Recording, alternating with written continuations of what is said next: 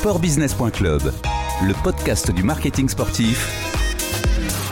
Bruno Fraioli. Bonjour et bienvenue sur le podcast du marketing sportif de sportbusiness.club. Bonjour Arnaud Assoumani. Bonjour Bruno. Vous êtes athlète, champion paralympique, médaille d'or en saut en longueur, c'était aux Jeux de Pékin 2008. Médaillé de bronze hein, également à ceux de 2016, c'était à Rio il y a, il y a 4 ans. Où sommes-nous ici? Alors ici, on est à Paris pour le séminaire du Team EDF. C'est un séminaire annuel où on se rencontre avec euh, tout le team, tous les athlètes olympiques, paralympiques, pour euh, bah, un petit peu préparer la saison qui arrive. Donc là, euh, les Jeux et également du côté d'EDF pour euh, nous passer un petit peu les, guidelines, les messages clés pour l'année, les objectifs d'EDF. Et puis bah, maintenant, EDF est partenaire premium des Jeux Olympiques et Paralympiques de 2024, donc il va avoir beaucoup plus d'activation. Donc c'est une journée assez conviviale. On fait des shootings photos et, et vidéos aussi. On crée des contenus et le but c'est de pouvoir faire parler de plus en plus du team. Vous êtes ambassadeur d'EDF depuis maintenant euh, quelques années, 2010. Hein, 2010, ouais, c'est ça, ça fera 10 ans cette année déjà. Ça signifie quoi? Ça signifie beaucoup de choses en fait, euh, le partenariat. Alors, euh, lorsque je suis arrivé, j'étais le premier athlète paralympique à avoir un contrat d'image et à être dans le team EDF. Donc c'était un symbole assez fort déjà. Aujourd'hui, on est presque à une parité. je ne sais pas exactement combien d'athlètes paralympiques, olympiques il y a, et puis filles, garçons. Euh, mais en tout cas, le message, c'est justement euh, de se dire, bah, euh, on crée un team qui est plus à l'image de la société et olympique paralympique entre athlètes quand on est sur le terrain il n'y a aucune différence pour nous. Bah, le but c'est aussi de montrer qu'il n'y a aucune différence à ce niveau là ce partenariat au-delà du soutien financier qui est super important pour moi parce que ça me permet de me préparer pour les plus grandes échéances et de représenter la France c'est aussi essentiel par rapport euh, aux valeurs communes euh, qu'on a ensemble de dépassement de soi, euh, de travail en équipe, de solidarité. Et donc, ce que j'aime dans cet accompagnement-là, que ce soit à travers tous les athlètes avec lesquels EDF e travaille, c'est la collaboration sur le long terme. Vous êtes salarié d'EDF je ne suis pas salarié d'EDF, c'est un contrat d'image. Il y a quelques athlètes du team qui sont salariés et la plupart sont en contrat d'image. Et qu'est-ce qu'attend EDF de vous? C'est d'utiliser votre image pour pouvoir communiquer. Euh, ce sont des performances. Vous avez d'ailleurs des primes hein, pour euh, les bonnes performances? On a des primes pour, euh, pour les performances, pour les médailles, ce qui semble assez logique puisque bah, pour un partenaire, c'est aussi, et pour nous, c'est le moment où on va justement pouvoir briller, on va pouvoir porter au plus haut les valeurs de la marque et les valeurs communes qu'on a avec la marque. Euh, et c'est à ce moment-là aussi on va avoir le plus de résonance auprès du, euh, grand public. Donc passer des valeurs justement autour de, bah, EDF, autour de l'énergie, hein, qui, est, euh, qui, est, essentielle aujourd'hui.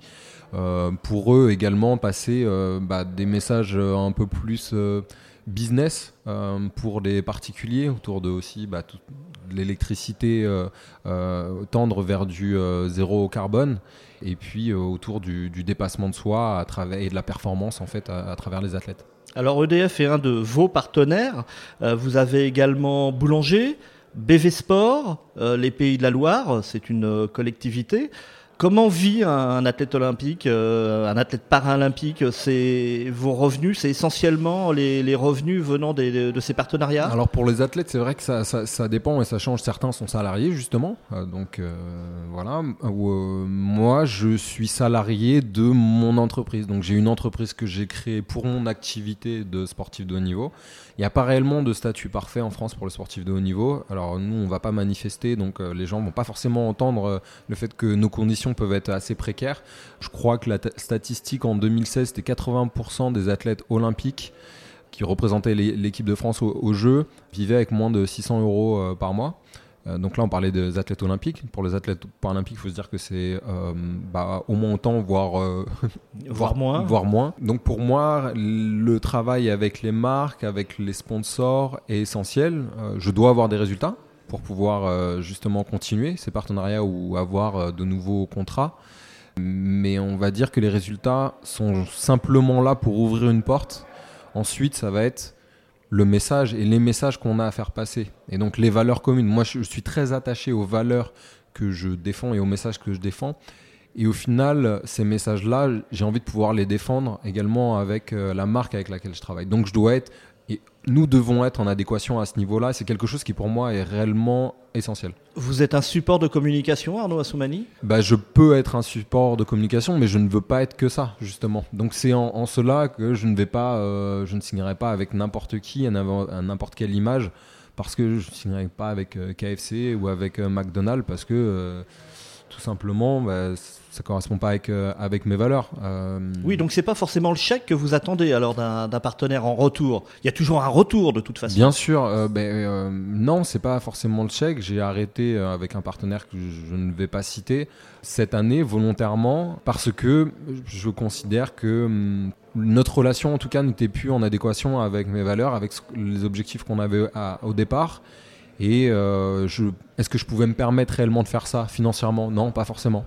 Sauf que c'est important pour moi parce que les messages que je défends en externe, euh, également avec les associations comme Play International ou aussi les projets euh, personnels que, j'ai de, mon côté, où je suis pour le vivre ensemble, pour plus d'équité, plus d'égalité et lutter contre les, contre les différences et les discriminations. Bah, je dois aussi l'appliquer dans, dans, le business. Et donc ce n'est pas parce que justement j'ai aussi des besoins financier pour me préparer, mais également pour vivre, que je dois justement euh, bah voilà, euh, mettre un trait sur ces valeurs. Sportbusiness.club, le podcast du marketing sportif. Et nous sommes de retour avec Arnaud Assoumani. On, parlait des, des partenaires. Quelles limites donnez-vous à vos partenaires commerciaux euh, En gros, c'est qu'ils ne viennent pas empiéter sur la préparation euh, sportive, je suppose? Ah oui, alors après, les limites, euh, généralement, c'est surtout beaucoup de discussions et, les limites, c'est juste en fait, on se dit, bon bah voilà, telle période par exemple, je ne serai pas tellement disponible pour vous parce que je me prépare.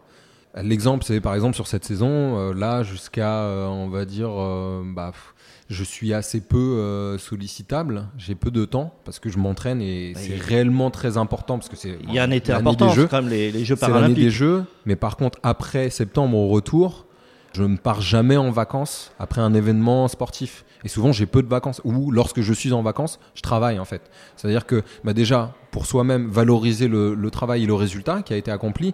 Et puis c'est le moment où justement la, marque peut récupérer, peut avoir un retour entre guillemets sur son investissement qui va être en images, euh, sur euh, différents événements, sur euh, différentes actions, avec soit en, interne, en externe. Et donc c'est important de pouvoir être présent, de pouvoir donner du temps. Et je pense que les athlètes ont besoin réellement de comprendre ça. C'est-à-dire que nous, bien sûr, on a des besoins et certains athlètes ont besoin d'avoir des partenaires et ont besoin d'être soutenus, sauf qu'ils doivent comprendre comment ça fonctionne. C'est-à-dire qu'une marque, elle ne va pas non plus investir sur, sur quelqu'un, sur un athlète ou une athlète simplement pour euh, ses beaux yeux ou pour ses résultats sans avoir un, retour euh, sur son investissement. C'est pas quelque chose qui est palpable, on est réellement sur de l'image. Il y a un travail de l'athlète sur la communication ou autre. Les sports professionnels comme le foot, euh, le basket, enfin la NBA sont habitués hein, à avoir cette relation avec les médias et c'est ça fait partie du travail, qu'on le veuille ou non. Vous devenez une marque même, d'ailleurs, et, vous êtes l'un des rares sportifs à avoir votre propre logo hein, sur votre site. Hein. Euh, on vous voit avec un 2A et puis une petite euh, silhouette, silhouette hein, effectivement, qui, qui, saute, vu que c'est sur longueur votre discipline de prédilection. Vous êtes une marque, Arnaud Assoumani? Je pense qu'aujourd'hui, chaque personne qui a une visibilité sur les réseaux sociaux ou autre euh, est une marque au final. On, on est chacun notre propre média et après, c'est plus une question philosophique de se dire est-ce qu'on est une marque ou pas? En tout cas, je représente une image. Je ne sais pas si je suis une marque. Euh, je n'ai pas forcément des choses à, vendre directement, plus des valeurs, valeurs et des messages que je porte auxquels j'ai envie de donner une valeur aussi, une valeur aussi monétaire parce que je pense que c'est important justement aujourd'hui où euh, bah, c'est assez facile de se dire euh, bon bah voilà regardez j'ai tant de followers on fait quelque chose ensemble et on se fait un chèque en fonction de la portée euh, du message que je vais avoir qui va toucher euh, tant, de personnes. Bah, c'est très bien, sauf que derrière, en fait, quel est le fond? Pour moi, le fond est super important. La forme est importante aussi pour toucher les gens, c'est essentiel. Mais le fond euh, est, est super important. Donc, pour moi, c'est important de pouvoir donner de la valeur aux valeurs. Alors vous parlez justement des, réseaux sociaux, c'est important, c'est peut-être même obligatoire aujourd'hui pour un athlète, un sportif d'être connecté. Obligatoire, complètement obligatoire aujourd'hui d'avoir les réseaux sociaux, de pouvoir bien s'en servir. Euh, on va dire que je m'en sers pas trop mal, mais je suis pas. Il y a, y a C'est vous plein d'athlètes qui directement, le vous avez votre C'est organisation moi derrière. directement, j'ai des personnes qui m'aident. À certains moments, je suis euh, aidé pour ça parce que moi, c'est pas quelque chose qui est naturel, les réseaux sociaux. Alors maintenant, ça, ça évolue. Euh, heureusement, il faut faire moins de selfies, entre guillemets. Il peut avoir- la qualité de contenu peut être euh, créée d'une manière complètement différente. Mais c'est pas quelque chose qui est naturel, forcément, de parler de moi. Et alors, pour le coup, oui, les athlètes sont des marques. Je suis une marque. Bah oui, au final, je suis une marque. Et on est notre propre produit. Si on parle en termes de marketing, on est notre propre produit. C'est ça qui est difficile, c'est-à-dire qu'il faut se mettre en avant. Et que les gens imaginent que. Alors, il y a des gens qui font ça très bien, qui sont influenceurs, qui font ça très bien. Ah, Vous êtes un peu influenceur quand même. On est, un, on est un petit peu influenceur, mais à notre dépend au final. Nous, lorsqu'on est athlète et lorsqu'on est gamin et on a envie d'être, euh, enfin juste de cartonner dans notre sport et qu'on devient champion et on nous met ce statut, ah bah vous êtes un champion parce que vous avez fait des médailles. Nous, notre but c'est de remporter des médailles, notre but c'est de kiffer et de prendre du plaisir dans ce qu'on fait, de pouvoir s'exprimer et de pouvoir aller au jeu et au plus haut. Mais derrière, c'est pas forcément tout ce qu'il y a à côté. Et justement, c'est à côté font partie euh, du travail, font partie du business et c'est essentiel. Il y a plein d'athlètes qui le font très bien.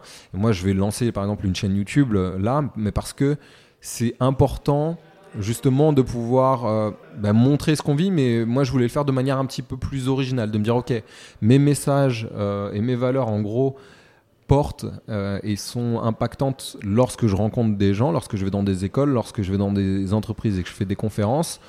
Par contre, euh, le grand public ou les jeunes, euh, au final, vu qu'on passe très peu à la télé et que nos événements euh, réellement sont médiatisés que tous les 4 ans, personne ne nous connaît. Donc nos messages, il y, a- peu d'impact. Alors qu'aujourd'hui, on a ces, outils-là. Donc c'est de me dire, ok, bah, en fait, je peux me faire un peu violence et de transformer ça de manière, ok, un peu plus positive, un peu plus originale, à ma sauce, pas forcément quelque chose qui, qui se fait.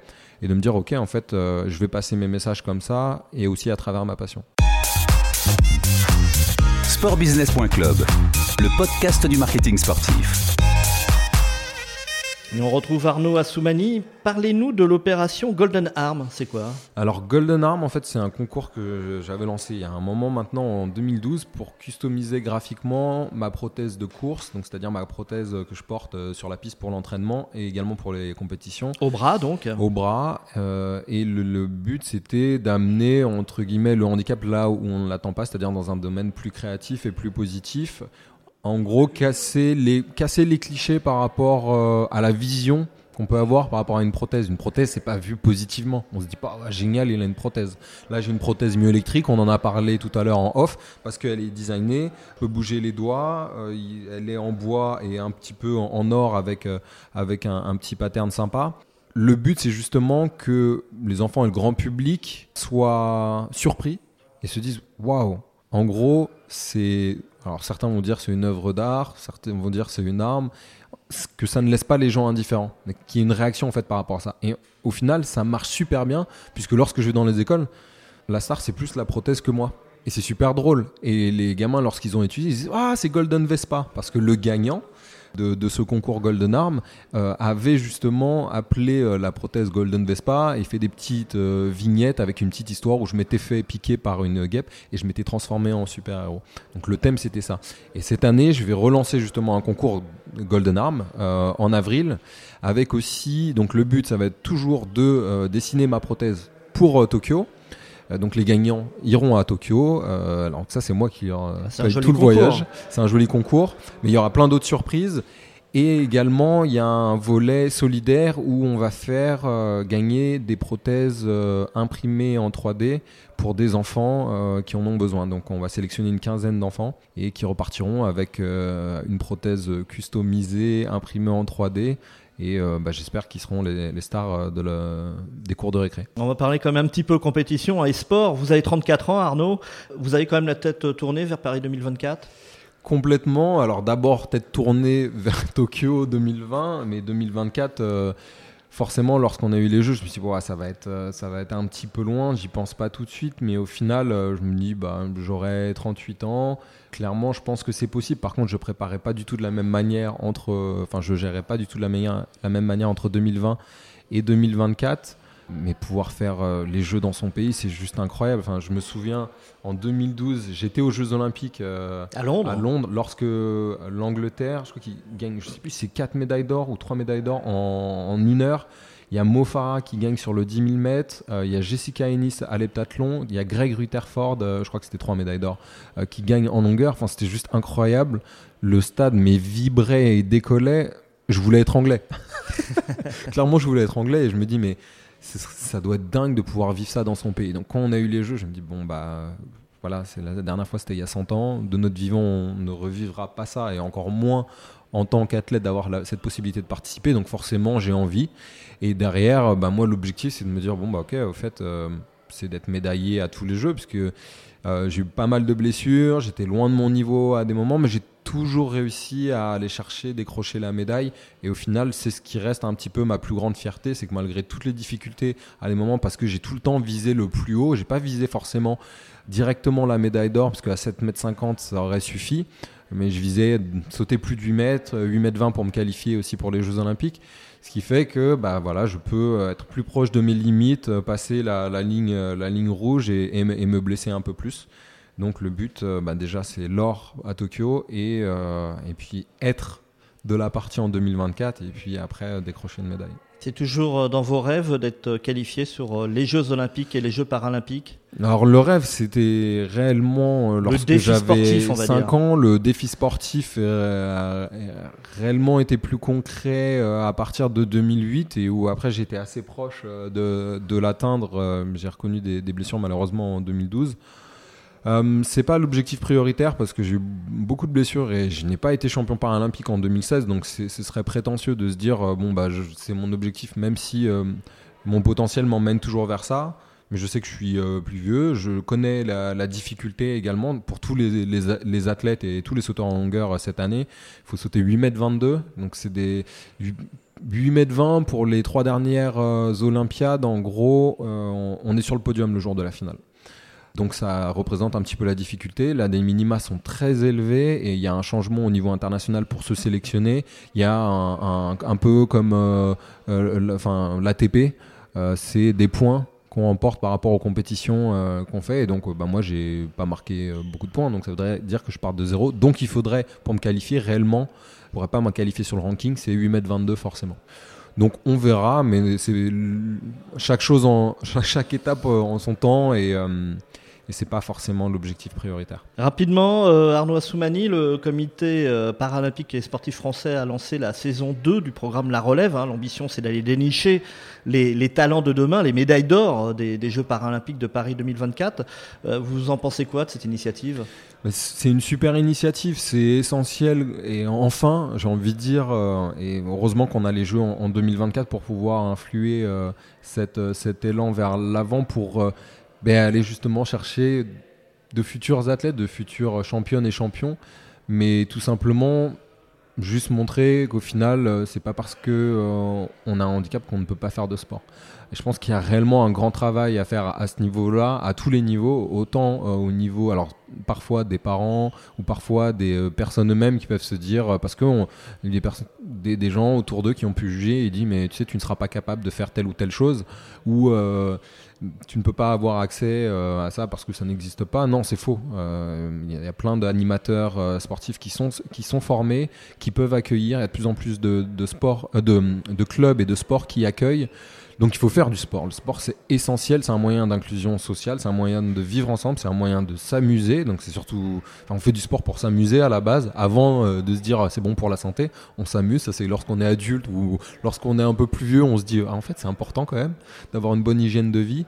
Euh, et donc après, bah, forcément, nous on est là aussi pour euh, lorsqu'on fait des résultats, se dire bon bah on peut créer peut-être des vocations ou inspirer les plus jeunes. Donc c'est essentiel, et donc c'est là où les médias, vous avez un rôle euh, bah, de diffuser encore plus, soit les Jeux paralympiques, que soit les, autres compétitions, au même titre que le sport féminin doit être plus diffusé pour créer plus de vocations, pour que derrière, euh, bah, il y ait réellement une relève. On termine avec euh, les trois questions traditionnelles de Sport Business Club. Euh, selon vous, quelle est la marque qui a tout compris au marketing sportif en, général, hein, toute euh, discipline confondue? Alors, je parle pas de, je vais pas parler de valeurs parce que je suis pas sûr que, les valeurs soient, soient forcément dingues, mais je dirais Red Bull. Je pense qu'ils ont tout compris au, niveau du marketing sportif, également sur la musique parce qu'ils sont, très bons, mais on les connaît surtout pour euh, tous les nouveaux sports euh, qui sont créés ou des sports euh, qui étaient plutôt pratiqués dans la rue, comme le parcours par exemple, où maintenant, ça Red Bull, ils sont accaparés. Et tous ces sports un peu soit extrêmes, soit plus jeunes, bah, ils sont super forts quoi. Ils vont prendre des spécialistes et ils vont leur donner tous les moyens pour euh, pouvoir créer euh, les événements, les compétitions. Euh, et à la base, c'est juste une boisson que je, enfin, qui est nulle en fait. Et si on parle, c'est pour ça qu'on parle en termes de valeur ou de se dire c'est quelque chose de positif. ils font des choses de très positif avec un produit qui pour moi est voilà, et pas, et pas un produit que j'ai vraiment envie de valoriser quoi. Ouais, ça peut arriver.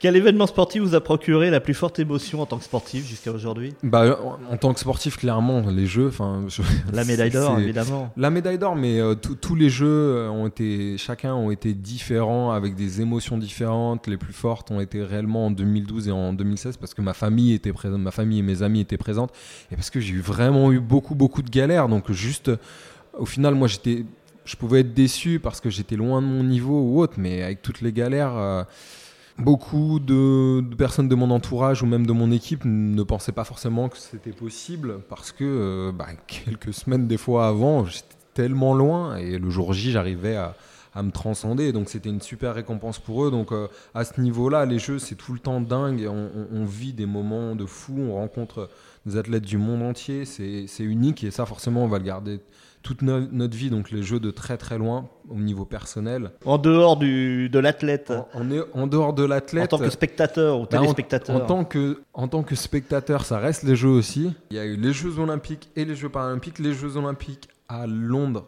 euh, en 2012, comme je le disais un petit peu plus tôt, où euh, bah voilà, j'ai vu les trois médailles d'or des, Anglais. Euh, j'étais anglais hein, ce soir-là, j'ai pas chanté, mais j'étais à deux doigts. Et j'avais des frissons. Le, stade, j'avais l'impression qu'il allait décoller. L'intensité. Il n'y a que le sport, en fait, pour se dire qui peut créer un scénario où il va avoir trois médailles et c'est historique, trois médailles d'or. Euh, enfin, personne peut imaginer ça, en fait. Donc, il n'y a que le sport pour créer ces, ces, émotions-là. Euh, les Jeux paralympiques de Pyeongchang, parce que en tant que spectateur, j'ai d'hiver, hein, donc d'hiver, et c'était franchement dingue. C'était beaucoup plus petit que les Jeux paralympiques euh, d'été vachement familial. Euh, bah, c'est l'hiver, donc il, fait froid, mais il faisait aussi un peu chaud.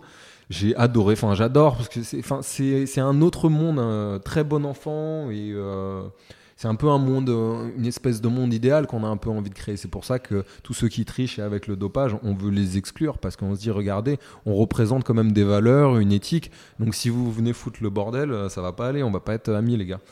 Euh, et puis bah, le dernier, forcément, la Coupe du Monde de, foot. 98, euh, j'étais euh, en Irlande avec mon père et on regardait à la télé, c'était assez dingue.